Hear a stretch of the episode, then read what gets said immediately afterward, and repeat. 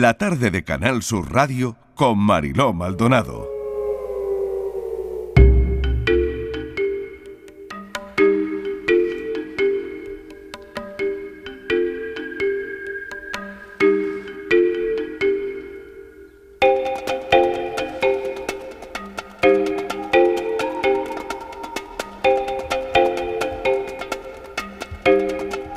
Espacio que dedicamos a las personas desaparecidas y a sus familiares.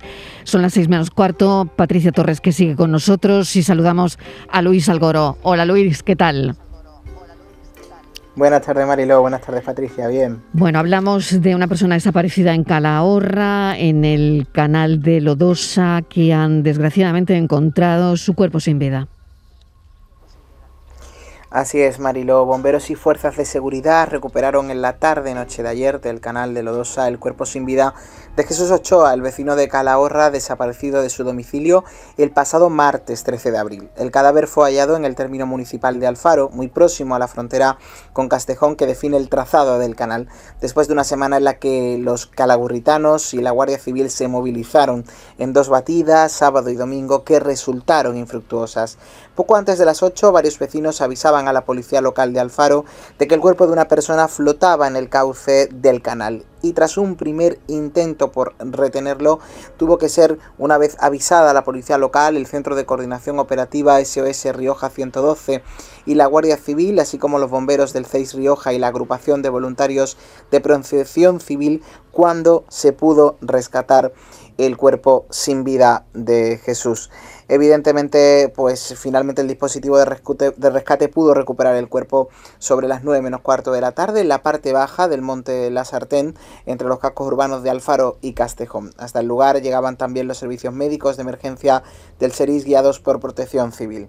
Finalmente, pues ese temor que había comenzado a circular se confirmaba y se trataba, recordamos, de Jesús Ochoa, vecino de Calahorra, que fue encontrado sin vida con 46 años. Ha aparecido localizada una vecina de Arroyo de la Encomienda en la que bueno se estaba buscando Patricia desde em, hacía tiempo y ha, aparecido, y esto es en Valladolid.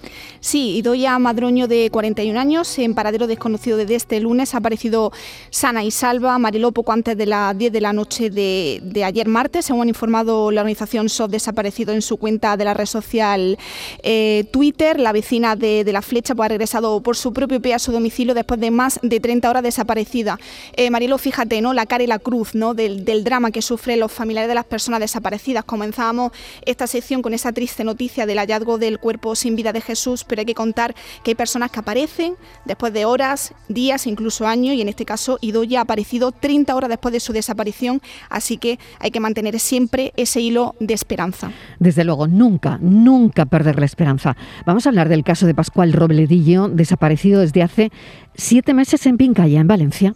Sí, el 14 de septiembre de 2020, Pascual, de 42 años, salió a hacer deporte como era habitual por los alrededores de Paiporta, localidad en la que reside junto a sus padres. Al mediodía tenía que regresar a casa y al ver que no llegaba, su madre le telefonó preocupada.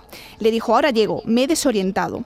Desde entonces su familia no ha vuelto a tener noticias de él. Al principio las labores de búsqueda las iniciaron familiares y amigos de Pascual y a las que luego se incorporaron agentes de la Guardia Civil, de las policías locales de Paiporta, y Picaña, bomberos el consorcio provincial, así como voluntarios de Protección Civil y Cruz Roja y el, helicóptero del Instituto Armado, que no hallaron ningún vestigio, ninguna pista sobre su paradero.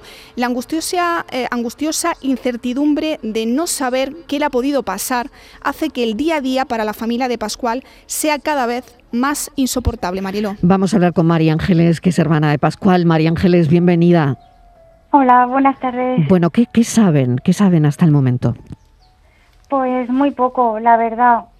Sabemos por, por las señales que da su móvil, sabemos que, que él salía a correr, o sea, que hizo la ruta que habitualmente eh, hacía, a veces la cambiaba porque pues te aburres de hacer siempre lo mismo, pero esa era una ruta eh, semicircular de, vamos, y ya estaba volviendo. Él hizo la ruta y ya volvía.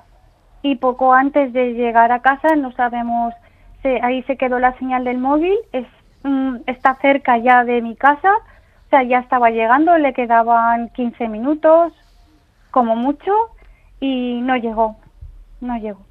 María y Ángeles, eso lo sabemos por claro, la señal del móvil. Claro, por la señal del móvil. ¿Tenéis alguna hipótesis de lo que haya podido ocurrir y que se pueda No. contar? No, porque nosotros al principio ese día hizo mucho calor, como salía a correr, era el 14 de septiembre, pero aquí, en, no sé, en Valencia, como en muchos sitios, imagino, todavía hace calor. Pensamos que le había dado un golpe de calor, se había encontrado mal, que le había pasado algo, pero que lo íbamos a encontrar. Claro, alguien Pero- lo habría llevado a un hospital, ¿no? Exacto, se miraron en hospitales. Mm, si él hubiera caído, pues estaría a la vista, porque es una ruta por donde se pasa mucha gente, que es transitada. Y no entende- y en- primero pensamos en un principio eso, pero ya no aparecer, al buscarlo, buscarlo y ya no aparecer, pues ya piensas lo peor. Sí, Se piensas- pierde la señal del móvil en un punto y nadie Sí. vio nada. No, nadie. Mi madre, de hecho, cuando le llamó al móvil, ese, estaba en ese punto. Él cuando cogió el móvil estaba ahí. Y mientras dio señal hasta las 7 de la tarde que el móvil eh, tuvo batería, seguía dando señal ahí. Y ahí hemos buscado y buscado, pero no, no aparece.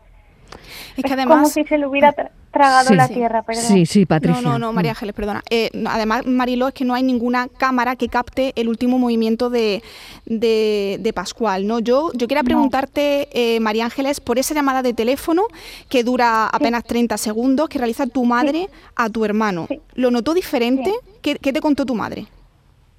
Ella en el momento, o sea, ese mismo día que nos contaba que había hablado con él, o sea, cuando todos llegamos a casa y nos contó, he hablado con él, me había me ha dicho que se había perdido, ella no nos dijo, a ver, ella lo, no- que, lo raro que notó es que la llamada se cortó, él le dijo eso y dice, "Te- mm, ¿a que no sabes qué me ha pasado? Pues que me he perdido. Y mi madre le preguntó, ¿pero dónde estás?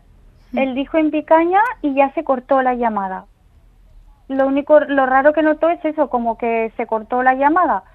Ella luego volvió a llamar y para ver, bueno, pero ¿dónde exactamente? Para que mi padre fuera a buscarlo, a ver si lo encontraba.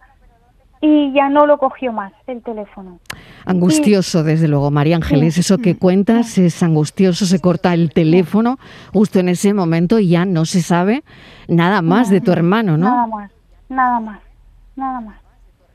Y luego eso sí, ella ya le, mm, le han entrado las dudas. Conforme han pasado los días, le, ya pues mm, le hemos dicho seguro que era él, era, pero ya la mujer es una persona mayor y, y ya no está segura 100%, pero vamos, ella en el momento, en ese día, no dudo de que fuera él y, y que estaba hablando con él. Pero sí que luego ya te entran las dudas.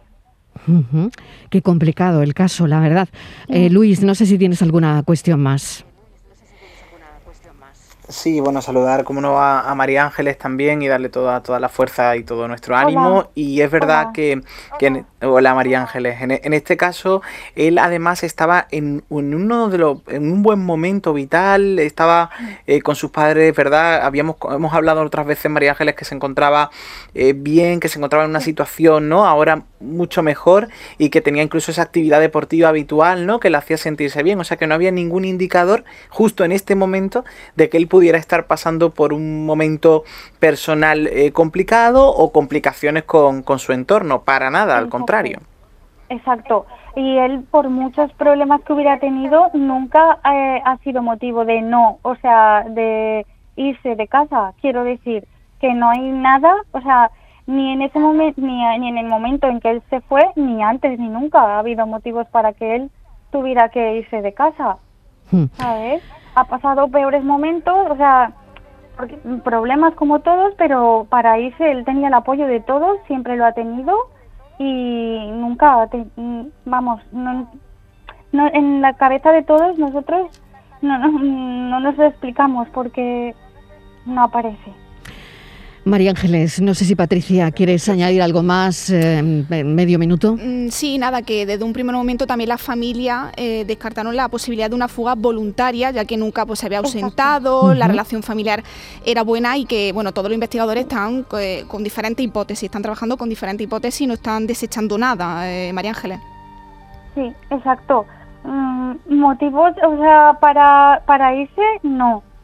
O sea, que, que la familia sepa y que, eh, o sea, que él estaba a gusto, él estaba bien, él tenía su casa y sabía que, o sea, que en cualquier momento puede, puede, puede tiene su casa, ¿vale?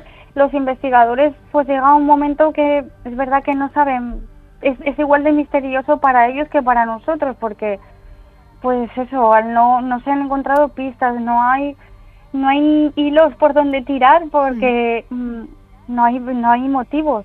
Ellos siguen, sí que es verdad que están investigando y que están en ello, que ellos no están de brazos cruzados y, y, son nuestra única esperanza para encontrar a mi hermano, la verdad. Que no hay que perderla. María Ángeles, mil gracias de verdad por haber atendido la llamada de la tarde en tu búsqueda. Seguiremos tu caso. Muchísima suerte. Gracias. Gracias a vosotros. ¿eh? Gracias. Patricia, gracias. Gracias, Luis. Hasta mañana. Adiós.